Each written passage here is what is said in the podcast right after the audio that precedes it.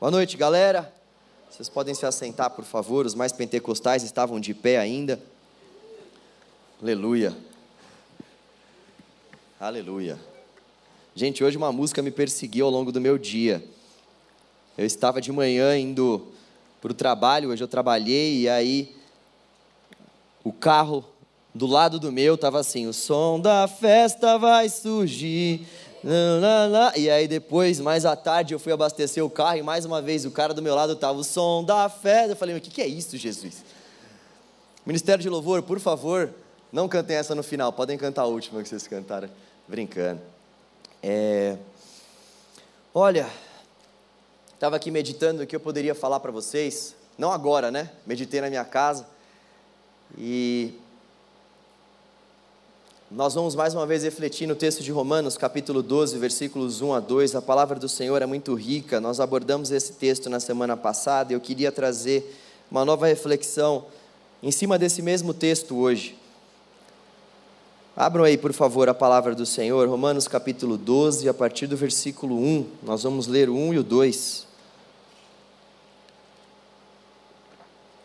Se ouvirá um novo som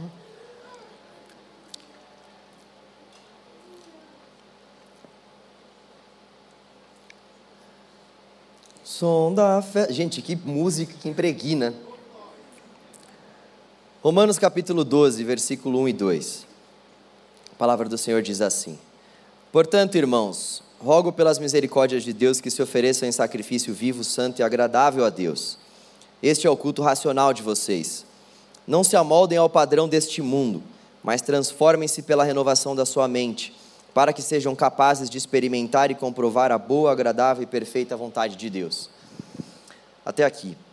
Nós estamos lendo a carta que o apóstolo Paulo escreveu aos Romanos, e já que nós estamos falando de uma carta, é importante que você e eu venhamos entender os pontos principais dessa carta e, acima de tudo, venhamos entender as transições que o apóstolo Paulo vai fazendo ao longo da carta.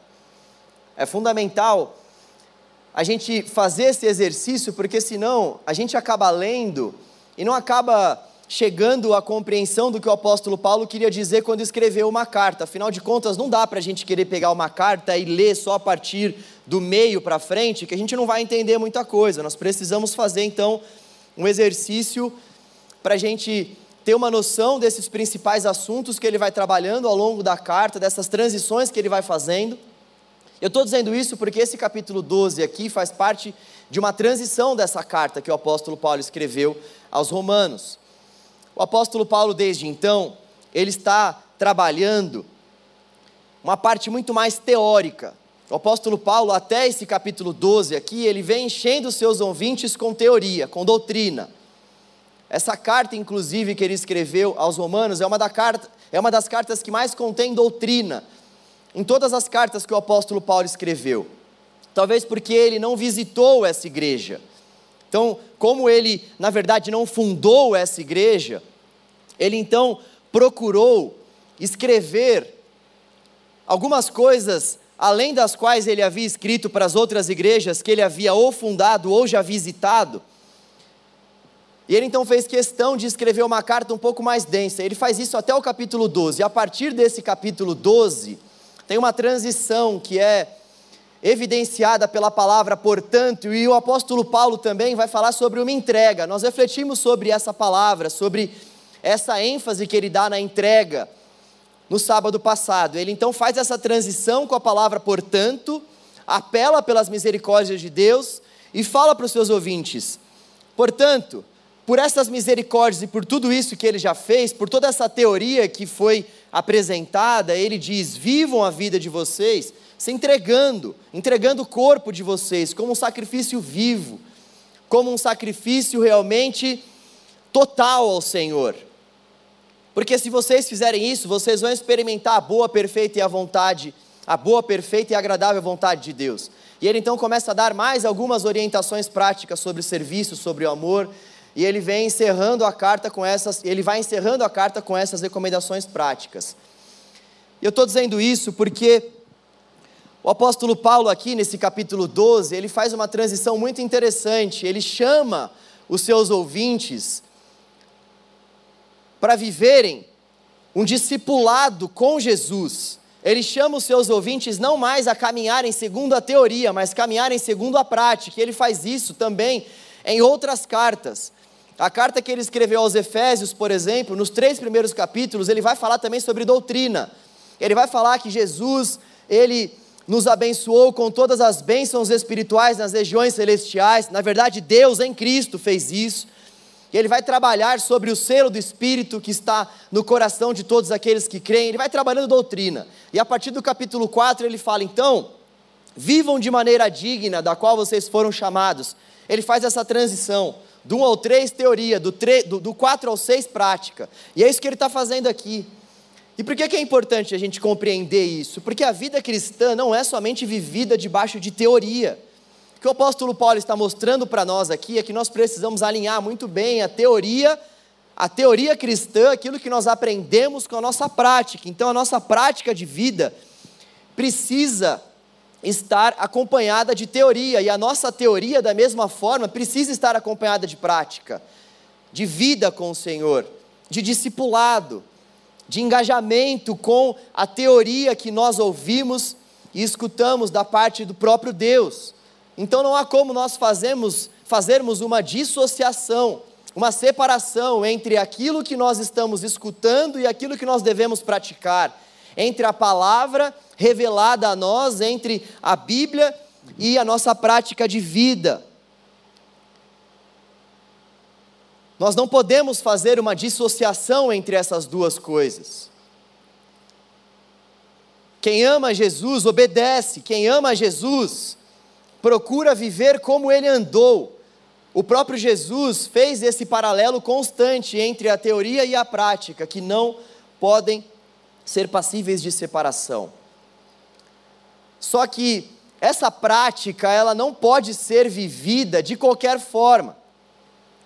Não dá para a gente se engajar nessa parte prática do discipulado e do evangelho, buscando qualquer tipo de mudança para a nossa vida. Deixa eu contar uma história para vocês. Eu voltei a fazer terapia tem um tempo. Pastorear jovens não é fácil, gente, eu preciso de ajuda. Tinha muitos anos que eu não fazia terapia e eu achei melhor voltar a fazer, pelo meu próprio bem, pela minha sanidade e porque é bom a gente se abrir também com um profissional que de repente consegue enxergar algumas coisas que nós não estamos enxergando. Só que o meu terapeuta, ele é uma peça rara. Eu estou amando fazer terapia com ele. Só que na terapia passada, não somente na passada, mas em todas as sessões, a não ser na primeira, ele fica plantado, como diria minha mãe, que nem ais de paus. Eu chego na sala e ele fica assim, quieto. No começo eu já chegava falando, mas depois aquilo foi me incomodando, né? Eu percebi que aquilo fazia parte da abordagem dele, mas na semana passada eu cheguei e falei: chega, eu também vou ficar quieto agora até alguém falar. Vamos ver quem vai falar então, se vai ser eu ou se vai ser ele, porque eu não vou falar nada agora. E ele chegou, ele cruza as pernas e. quieto, fica quieto. E eu fiquei quieto também, cruzei as minhas pernas, fiquei olhando para ele quase dei uma risada, coloquei a mão na boca para não dar risada. Ele quase deu uma risadinha também, eu aqui quase peguei ele. Até que ele começou a falar, eu falei, venci. E aí ele chegou e falou: Você espera sempre que eu fale alguma coisa para você, né? Aí eu falei: Sim, eu espero. Aí ele falou: Por quê? Aí eu falei, ah, porque eu sou um cara muito prático, eu estou aqui para você me falar o que eu tenho que fazer, e assim que você me falar o que eu tenho que fazer, eu vou buscar mudar, e a gente vai caminhar junto. Mas eu preciso que você me fale o que eu tenho que fazer. Eu preciso que você me dê algumas orientações práticas, ó, faça isso, faça aquilo. Porque o seu silêncio, ele é ele é agoniante para mim.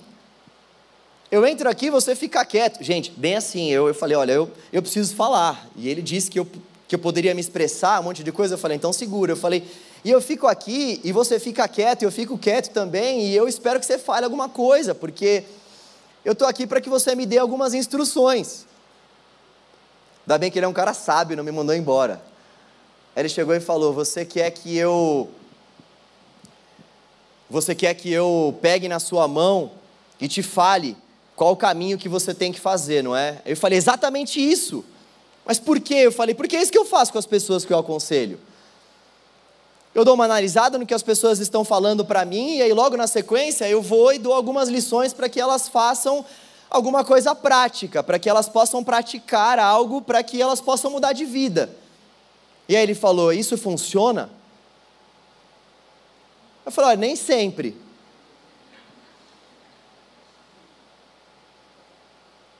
Aí ele falou: Eu não estou aqui para pegar na sua mão e caminhar com você. Eu estou aqui para te ensinar a caminhar sozinho. Eu não estou aqui para ficar falando as coisas que você tem que fazer ou as coisas que você não, ou as coisas que você não tem que fazer. Eu estou aqui para te ensinar a caminhar. E aquilo bateu fundo no meu coração. E me veio à mente esse versículo de Romanos 12. Me veio à mente esse versículo porque muitas vezes o que eu faço nos meus aconselhamentos e talvez o que você faça no seu dia a dia, o que a gente faz de uma forma geral na nossa vida, é buscar lições práticas. E essas lições práticas, na maioria das vezes, estão acompanhadas de mudanças de comportamento. Nós estamos muito mais preocupados com um certo tipo de mudança de comportamento do que uma mudança de mentalidade. E aí é muito mais fácil eu chegar para o meu psicólogo e falar para ele: Ó, oh, fala o que eu tenho que fazer, eu tenho que consertar isso, isso e isso. Porque no primeiro momento até pode dar certo. Eu até posso consertar esses comportamentos e esses hábitos na minha vida só que a grande verdade é que se eu mudar de comportamento, mas não mudar de mentalidade, essa mudança de comportamento está fadada ao fracasso, ela tem hora para acabar, ela tem data para terminar.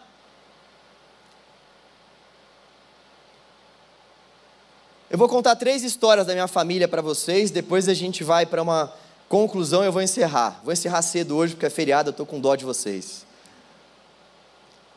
Eu tenho um tio, vocês viram como minha família é, é da hora. Vocês precisam orar mais por mim. Eu tenho um tio que ele, ele era obeso e ele fez uma cirurgia de redução de estômago, ele fez a bariátrica, mas ele bebe muito, ele era alcoólatra.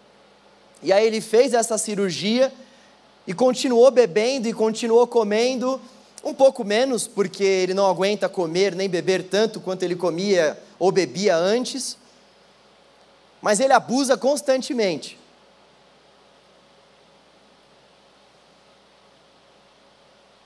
Ele não não conseguiu mudar o padrão de vida dele, porque a cabeça dele ainda não havia sido transformada.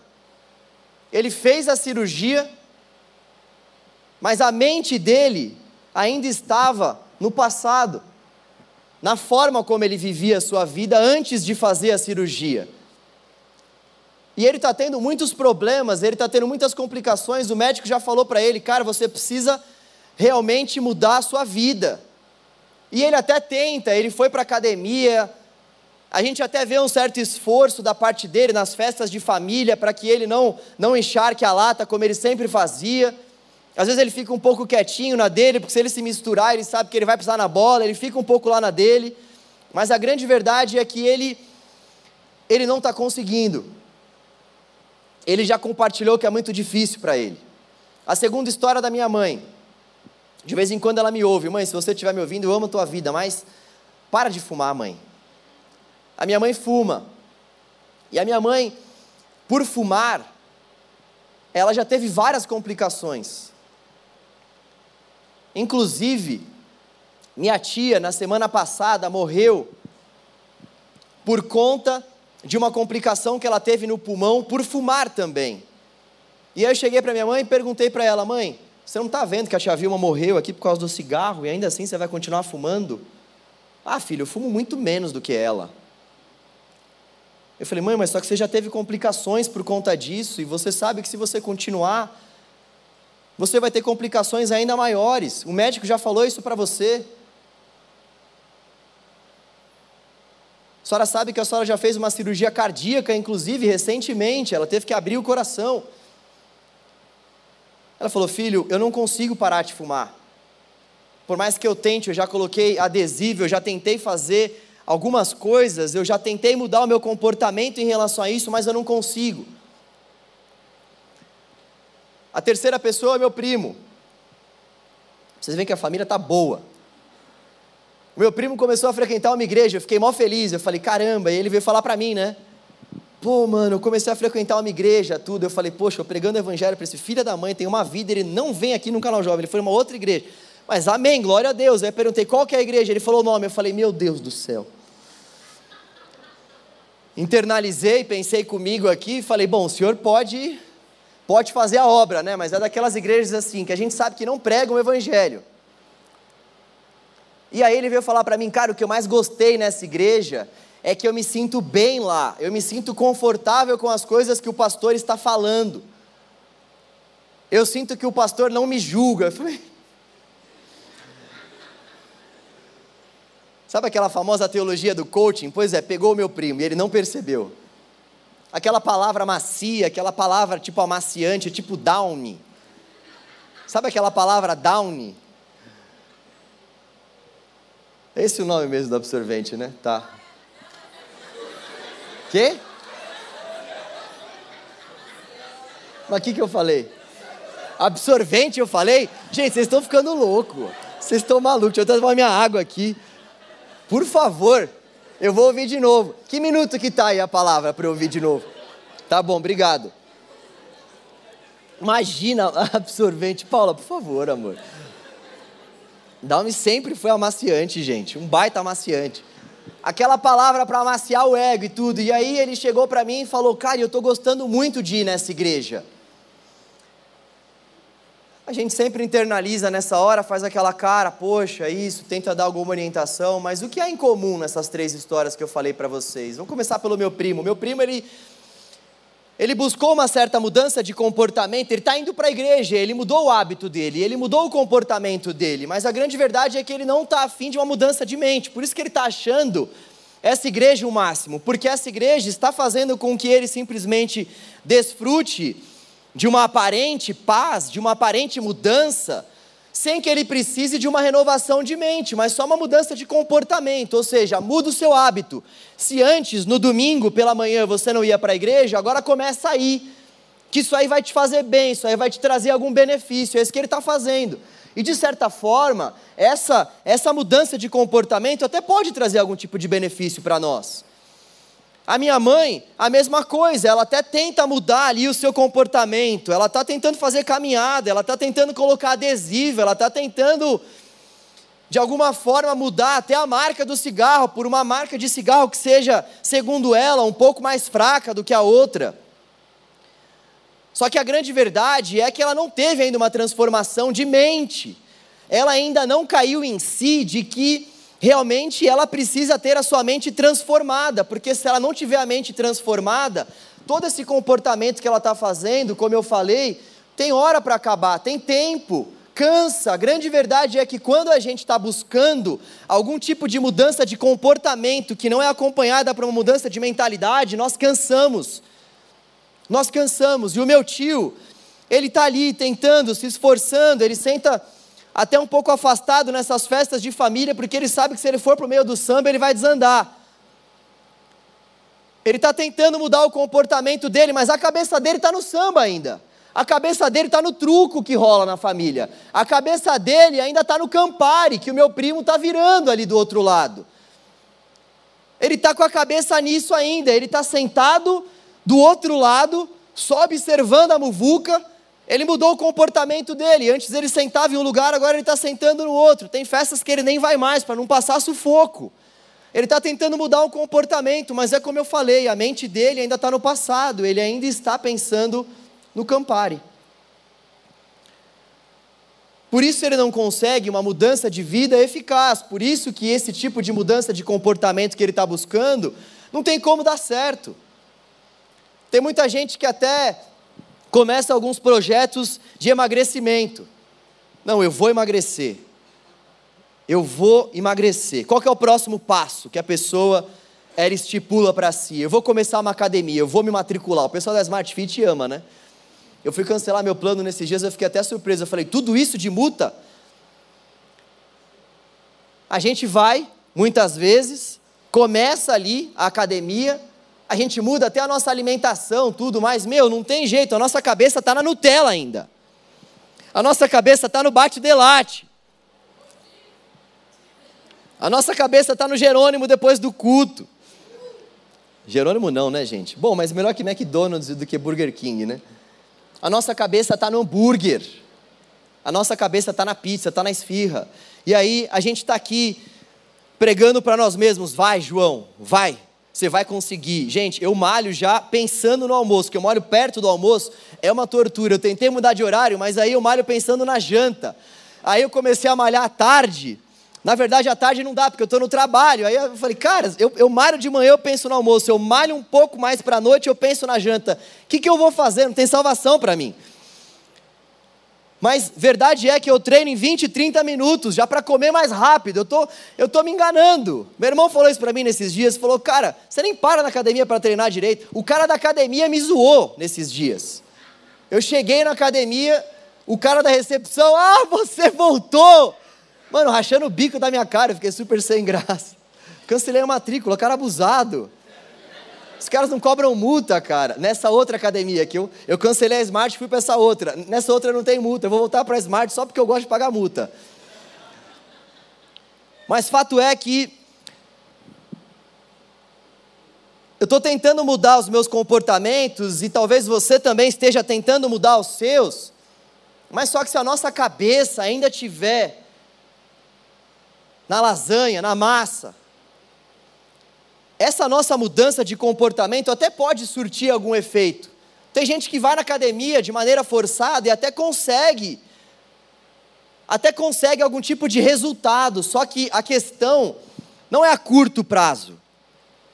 A questão é que quando esse tipo de pessoa que está tentando fazer algum tipo de mudança de comportamento começa a se engajar, Ainda que num primeiro momento essa pessoa até desfrute de algum benefício por conta dessa mudança de comportamento, a verdade é que se essa mudança de comportamento não tiver acompanhada de uma mudança de mentalidade, essa mudança de comportamento vai ser ineficaz. Cedo ou tarde, eu sei que você pensou, a gente vai se encontrar, volta para a pregação. Cedo ou tarde, você e eu vamos acabar numa mesa comendo hambúrguer e lambendo o nosso beiço e ganhando de novo tudo aquilo que a gente perdeu. Porque enquanto a gente não mudar a nossa mente, não focar realmente num estilo de vida diferente, não entender, não internalizar que na verdade nós estamos fazendo o que nós estamos fazendo no que diz respeito a esse exemplo do exercício físico, não somente para emagrecer, mas para ter mais qualidade de vida, para ter mais saúde, para dormir melhor, para respirar melhor, se nós não começarmos a internalizar esse tipo de ensinamento, ou seja, se a gente não buscar mudar a nossa mentalidade diante do exercício desse comportamento, nós não vamos alcançar nenhum tipo de resultado duradouro, nenhum tipo de resultado que permanece. Esse texto de Romanos, capítulo 12, versículos 1 e 2, esse texto nos apresenta uma mudança extremamente radical que deve acontecer na nossa mente, porque a verdade é que esses exemplos que eu dei aqui não acontecem somente na nossa vida fora da igreja. Pelo contrário, quando a gente para para analisar a nossa fé, quando a gente para para olhar para a nossa caminhada com o Senhor, a grande verdade é que muitos de nós temos tentado mudar o nosso comportamento sem antes mudar a nossa mente.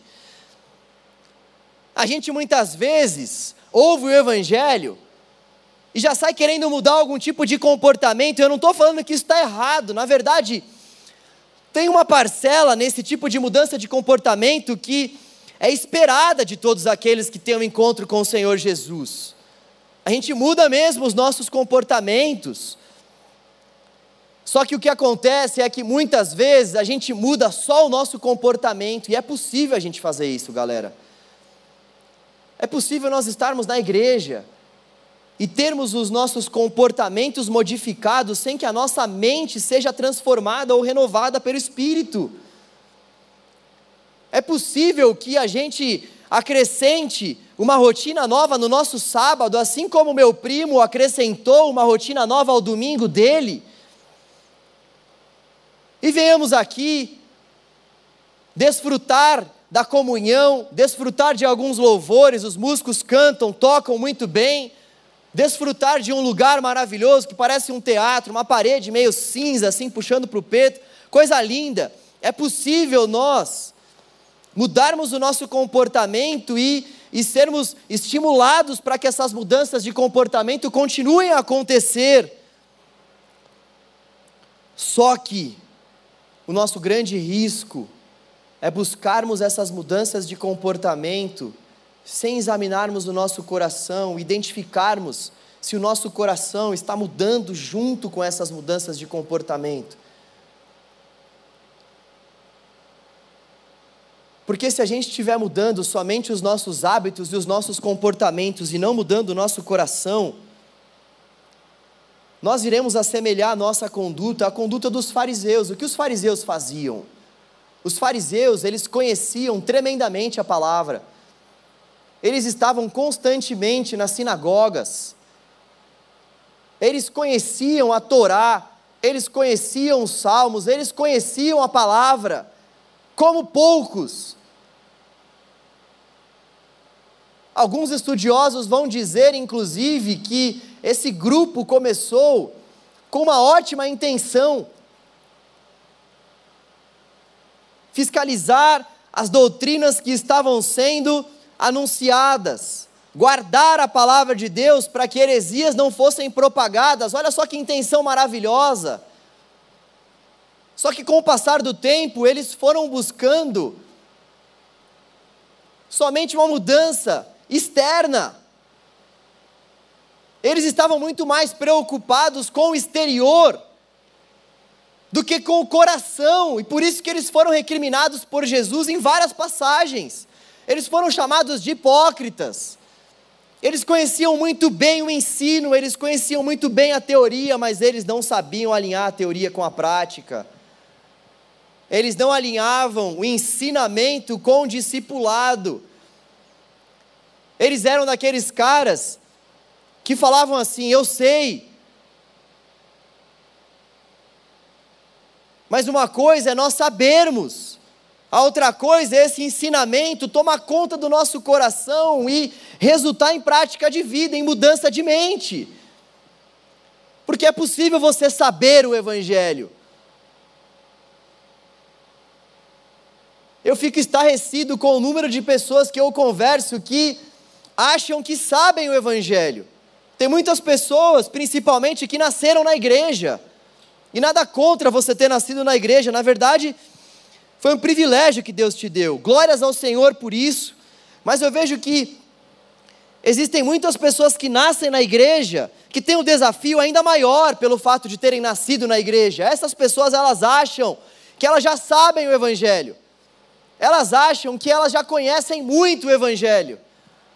Elas praticamente já ouviram pregações sobre todos os principais textos do Evangelho. Romanos 12, então, você que nasceu na igreja deve ter ouvido já umas cinco séries, umas 10 mil conferências. Uma palavra já muito antiga para você que nasceu na igreja, e talvez para você que já tem alguns anos na igreja, ainda que porventura você não tenha nascido na igreja. E esse também é um desafio para você que nem nasceu na igreja e nem vem tem um tempo, mas daqui a pouco, se você começar a voltar, você vai perceber que os textos que são pregados não tem uma variação tão grande assim. Você vai perceber que aquilo que o pastor fala, por mais que ele se esforce, por mais que ele tente estudar, as aplicações dele não vão ter uma diferença tão grande assim, ele não vai variar tanto assim. Ele vai acabar sempre numa musiquinha de criança, leia a Bíblia e faça oração se você quiser crescer se quiser crescer. não vai ter muita variação.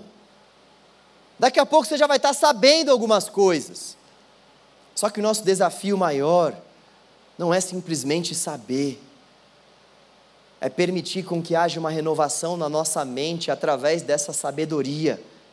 É permitir com que esse evangelho que nós estamos lendo, estudando, ouvindo, cantando, invada as nossas entranhas e gere, através do poder do Espírito, transformação e renovação na nossa mente. E a gente faz isso através de um exercício diário, através de um exercício que demanda de nós muita humildade humildade para ouvir e humildade para aplicar para o nosso próprio coração, não para o outro. Não achar que isso é para o outro, não achar que isso não é para mim. Não achar que eu estou bem com esse tipo de mudança que eu já estou procurando para a minha vida. Essa palavra do Senhor para mim e para você é um alerta para o nosso coração. Ei, não fique buscando somente uma mudança de comportamento. Não fique buscando somente uma mudança de hábito antes de buscar qualquer tipo de mudança de comportamento ou de hábito ou de rotina. Não caia nessa que o mundo muitas vezes prega para nós. As filosofias do mundo vão dizer isso aqui para nós: mude de hábito. Transforme os seus hábitos, transforme as rotinas do seu dia. Não caia nessa sem antes buscar para a sua mente Romanos 12, 1 e 2. Renovação. A renovação que vem através de uma vida entregue, através de uma vida que cultua o Senhor na totalidade do seu ser. Que o apóstolo Paulo está falando para nós aqui é: ofereçam, entreguem a sua vida, o seu coração, e ofereçam todo o seu ser, todo o seu ser, tudo que há, em você e em mim precisa ser oferecido ao Senhor como um culto, como uma entrega ao Senhor. Todos os dias, todo o nosso ser, corpo, alma, espírito, tudo precisa estar diante de Deus, de maneira que nós venhamos nos derramar diante do Senhor na totalidade do nosso ser, porque esse é o nosso culto que agrada a Deus. E se nós fizermos isso, nós vamos experimentar o renovo que vem do Senhor. Se nós fizermos isso, nós vamos experimentar esse renovo para nossa mente. E como eu falei, quando a gente fica muito mais preocupado na mudança de comportamento do que na mudança de mentalidade, a gente cansa. Existem muitas pessoas que se cansam nessa caminhada com o Senhor Jesus porque estão buscando uma mudança de comportamento e não mudança de mentalidade. Muitas pessoas estão se cansando de viverem ao lado de Jesus, porque afinal de contas, se a minha mente não foi transformada, se eu não estou fazendo o que eu faço, por entender que o melhor de Deus já veio, por entender que ele já me abençoou com todas as bênçãos espirituais nas regiões celestiais. Eu não estou fazendo isso porque eu entendo que eu quero assemelhar a minha vida à vida de Cristo, porque isso é ser maduro. Se eu não estou fazendo isso por conta dessas intenções, eu vou me cansar. Eu vou me cansar, porque as minhas motivações estarão totalmente equivocadas. Eu estou fazendo só por uma mudança de comportamento. Eu estou vindo porque eu estou querendo algum tipo de mudança que não diz respeito à mudança da minha mentalidade, eu estou querendo alguma mudança na minha vida, eu estou querendo um cônjuge, eu estou querendo formar uma família, eu estou querendo algum tipo de benefício, e por isso eu vou mudar meu comportamento e não a minha mente. Só que quando a gente muda o nosso comportamento e não muda a nossa mente, nós não fomos alcançados pelo Evangelho de Jesus. Nós fomos alcançados por algum outro ensinamento, mas não o Evangelho de Jesus. E aí, Muitos de nós se cansam, porque não conseguem entender que a vontade de Deus é boa, perfeita e agradável, afinal de contas, como nós vimos, a vontade de Deus só se revela de maneira boa, perfeita e agradável para aqueles que buscaram uma renovação na sua mente. Caminhar com Deus não é bom, não é perfeito, não é agradável para aqueles que buscam uma mudança de hábito e não de mentalidade. Caminhar com Deus é pesado. para aqueles que não estão buscando uma mudança de mentalidade, buscando somente uma mudança de comportamento. Que tipo de mudança você tem buscado? Eu queria que você parasse para analisar a sua vida. Eu fiz o mesmo quando eu estava preparando essa palavra. Que tipo de mudança eu tenho buscado para a minha vida? Porque é muito comum a gente olhar para a nossa vida, e assim como eu fiz com o meu terapeuta, é muito comum a gente sair dando lições para nós mesmos e falar, poxa, o que eu preciso fazer então é isso aqui. E a gente vai lá e começa a fazer aquilo sem pensar que a nossa mente ela não está de fato transformada e a gente vai fazendo aquilo. E a gente faz isso quando a gente precisa vencer os nossos vícios, quando a gente tem que vencer os nossos pecados, quando a gente tem que tratar melhor as pessoas, a gente busca essa essa mudança.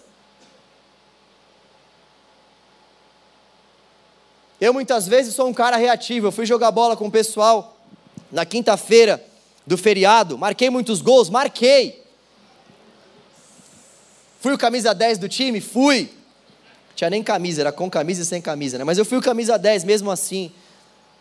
E aí eu percebi que em dado momento lá do futebol, eu tive uma reação com um dos caras, que era um pouco folgado, tudo bem, mas eu deveria ter ficado na minha. Gente, eu não estou desabafando, tá? Eu só estou compartilhando algo aí com vocês, assim. O cara não está aqui. Mas a verdade é que eu reagi eu reagi e eu fiquei muito mal comigo mesmo depois. Eu fui pedir desculpa pro cara, falei: "Pô, meu irmão, perdão, cara, eu não devia ter reagido com você dessa forma". Não falei palavrão, tá, gente? Graças a Deus. Deu vontade, mas eu não falei, me segurei.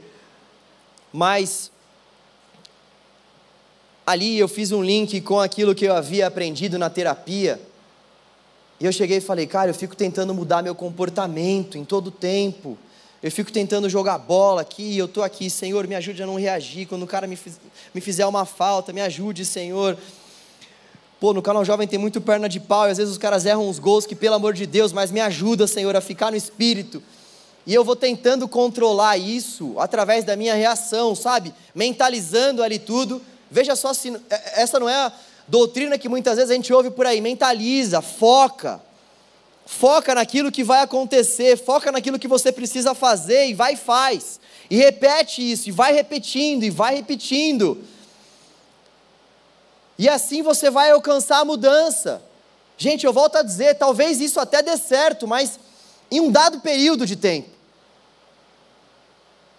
E o que eu pude notar é que, se de fato eu não mudar a minha mente e entender que eu vou perder, entender que eu não vou ganhar todas as partidas e tudo bem por isso. Se eu não mudar a minha mente, não entender que aquele futebol é para gerar comunhão, João, comunhão, pastor. Se eu não mudar a minha mente nesse sentido e tentar constantemente mudar só a minha reação, agora eu não vou falar nada. Eu vou me controlar, Senhor. Eu vou me controlar. Pô, tinham duas partidas que eu não falei nada. Eu fiquei mó orgulhoso. Nessa terceira eu fui lá e. Puxa vida. Eu preciso mudar a minha mente, não vai adiantar eu mudar o meu comportamento, eu preciso mudar a minha mente. Eu preciso pensar nessas coisas que são do alto. Poxa vida, é um evento onde esse cara que eu briguei já não estava mais indo para a igreja. Custava eu ter falado nada, ter calado a minha boca. Para dar um bom testemunho para o irmão, se eu não mudar minha mente, não entender que eu preciso de transformação, porque somente buscando essa transformação, eu vou ter o meu caráter aperfeiçoado segundo o caráter de Cristo. Se eu não colocar isso na minha mente, não fazer as coisas e não buscar essa transformação pensando nisso, pensando em me parecer mais com o meu Senhor e me alegrar em buscar essa aproximação do meu Senhor, se isso não tiver tomando conta do meu coração, essas mudanças que eu estou buscando para a minha vida terão tempo para acabar e aí eu vou me cansar. Cansa, gente. Cansa, sabe? Eu saí daquele futebol cansado comigo mesmo. Cansado comigo mesmo. E aí tem muita gente que num cenário como esse vai chegar e vai falar: ah, quer saber? O cara também foi mal folgado, ele mereceu também tudo. E aí a gente vai, vai levando a vida sempre procurando uma justificativa nas pessoas para não mudar a nossa mentalidade. E assim a gente vai vivendo durante anos. Durante anos. Eu tenho certeza que você conhece uma pessoa extremamente orgulhosa. Talvez essa pessoa seja você mesmo. Justamente porque eu e você não estamos buscando uma mudança de mentalidade. Eu gostaria que nós orássemos e clamássemos ao Senhor por essa mudança de mentalidade. E eu gostaria também que você prestasse muita atenção nisso ao longo do seu dia a dia, ao longo dos seus vícios, ao longo da sua luta contra os seus pecados a vida cristã está muito confortável para você? A vida cristã para você tem sido uma constante mudança de hábitos? Vai mudando de igreja, vai mudando de célula, você vai mudando de amizade, você vai mudando a Bíblia, vai mudando um monte de coisa, vai mudando a versão da Bíblia, vai mudando de repente a palavra que você ouve, você vai tentando uma série de mudanças sem que você olhe para dentro de você e sem que eu olhe para dentro de mim, faça isso que o apóstolo Paulo falou lá para os romanos e também para nós. Busquem uma renovação para sua mente. Se vocês fizerem isso, vocês vão experimentar a boa, perfeita e agradável vontade de Deus. E a mente de vocês vai ser transformada, e uma vez que a mente é transformada pelo poder e pela renovação do espírito, a mudança de comportamento é uma consequência. E nós então mudamos os nossos comportamentos e hábitos, sim, mas a partir de uma mudança de mentalidade.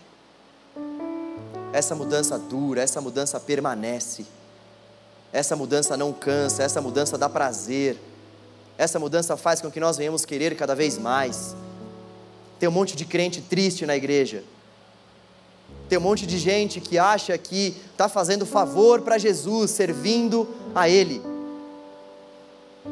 Tem um monte de gente que acha que servir a Jesus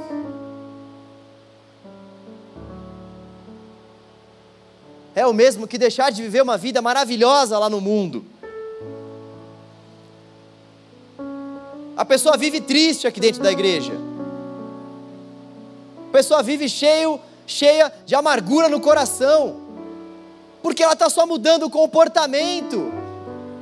Ela só parou de ir na balada ou na festa da facu e está vindo para a igreja, com a mesma mente. Daqui a pouco vai sair da igreja, por quê? Porque a mente não foi transformada. A pessoa vem para a igreja, começa a se relacionar com alguém, mas está com a mesma mentalidade de quando se relacionava com as pessoas fora da igreja, e aí o relacionamento não dura não vai para frente, é conflito atrás de conflito, é briga atrás de briga, por quê? Não mudou a mente, está com a mesma mente de quando se relacionava com as pessoas fora da igreja. Mudança de mentalidade é o que o Senhor tem para nós. Renovação de mente é o que o Espírito deseja fazer conosco. Fique de pé no seu lugar, vamos orar ao Senhor juntos.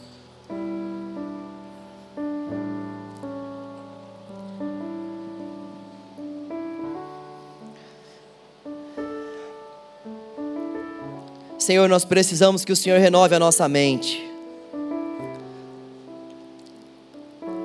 Nós precisamos que o Teu Espírito, Senhor, renove a nossa mente. Nós sabemos que essa não é uma tarefa nossa, é uma tarefa do Teu Espírito, Deus.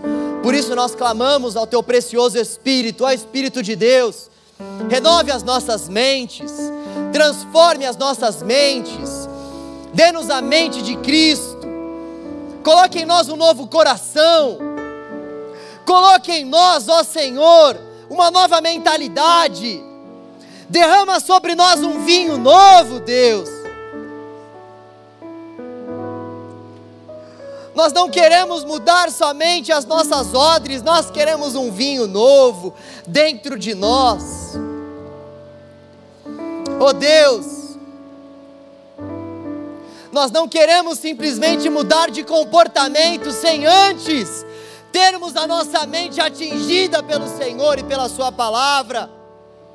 Oh Senhor, com que as nossas mudanças de comportamento estejam acompanhadas de uma profunda mudança de mentalidade, para que nós venhamos experimentar aquilo que é bom, perfeito e agradável da parte do Senhor. Nós queremos que a nossa mente seja transformada, Deus, para que nós não venhamos nos cansar na caminhada, para que nós não venhamos ser pessoas religiosas que se preocupam muito mais com o exterior do que com o seu coração. Deus, faça com que nós venhamos mergulhar em nós mesmos, com a tua ajuda, Deus. Modifica as nossas raízes, Senhor, para que então o Senhor venha modificar os nossos comportamentos para a tua glória. Faça isso conosco, Deus, para a tua glória, para que Jesus seja visto em nós, através de nós. Faça isso, Deus, nós te pedimos, nós desejamos essa obra maravilhosa, porque nós entendemos que nós só seremos maduros na medida em que nós nos parecermos mais com o nosso Senhor amado Jesus. É o que nós desejamos, Deus. É o que nós desejamos, Deus. É no nome dele que nós oramos, Senhor, e te agradecemos, Deus.